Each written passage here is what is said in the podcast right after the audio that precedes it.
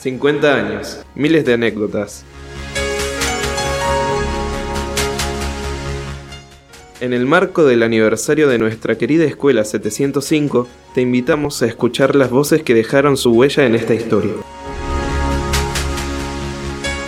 50 años. 50 años. 50 años. 50 años. 50 años. 50 años. 50 años.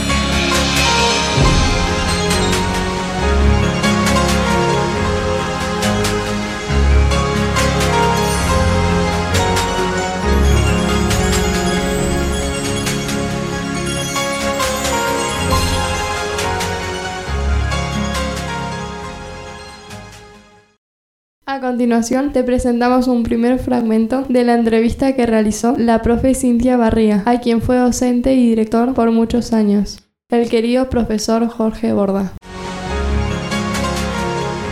¿En qué año se creó el comedor? El comedor, mira, empezamos con la copa de leche, estaba Graciela, porque fue así. Yo estaba de vicedirector de GB3. Bueno, el comedor fue así. Estábamos a la, eh, y habíamos empezado a ver, estábamos recibiendo chicos que tenían algunas dificultades, dificultades económicas en sus hogares. Y le decíamos a Graciela, con Graciela decíamos, yo voy a tratar de tirarme. Ella era la vicedirectora a cargo de dirección, porque todavía estaba Florencia, pero estaba licencia Florencia. Entonces, ella era la que dirigía la escuela, digamos, Graciela. Entonces fui y hablé con la delegada administrativa y ahí se consiguió. Empezamos con la copa de leche. La delegada administrativa se llamaba, se llama Be- Beatriz Ramallo. Y ella fue la que nos ayudó con un muy buen corazón. Me dice, me dice, a mí yo entiendo lo que le está pasando a usted, pero me quedan pedacitos de partidas de no sé qué.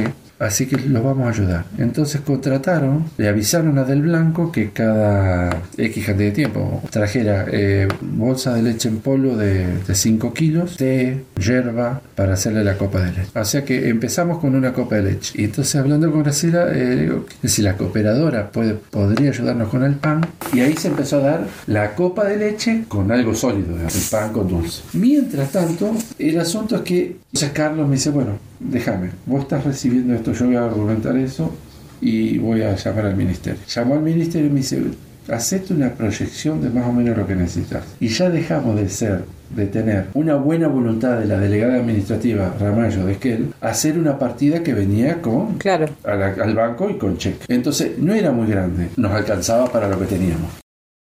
Presentamos el proyecto de ampliación de la escuela y ahí Carlos, ya estábamos acá por supuesto, ¿no?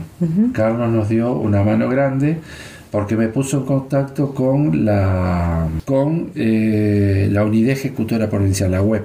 Bertolini, el arquitecto, y los asesores que tenía él ahí de arquitectura y de diseño, me abrieron las puertas este, y bueno, diseñamos la escuela, la ampliación de la escuela. Y esto lo quiero hacer corto, pero para que veas a veces que en educación hay estos chispazos y desconexiones. La escuela habíamos casi duplicado los alumnos, estábamos en 600, no habíamos llegado a los 700 casi. La partida de comedor me la iban aumentando automáticamente.